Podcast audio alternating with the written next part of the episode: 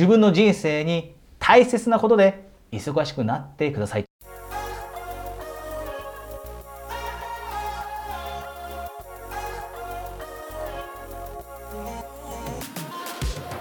こんにちは。コーチ大塚です、えー、今日は夢や目標に向かって進んで努力をされているという方にとても大切なメッセージがあります。実は世の中には、えー、皆さんもご存知の通りたくさんの夢を諦めてしまったという方、目標を達成できなかったという方がいます。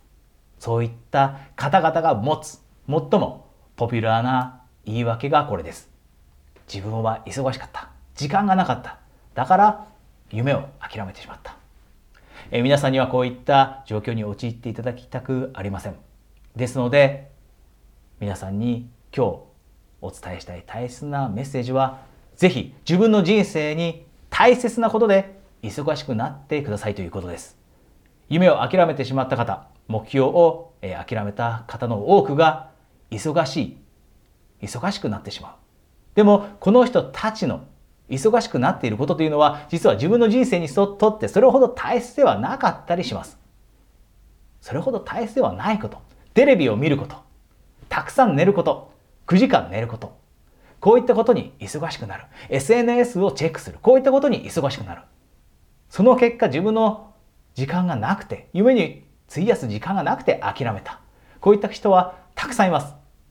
ですが本来であれば私たちは自分の人生にとって本当に大切なことで忙しくなるべきです。SNS をチェックする代わりに本を読む。無駄なことをする。テレビを見る。時間の代わりに自分のやりたいことのために準備をする。練習をする。努力をする。勉強する。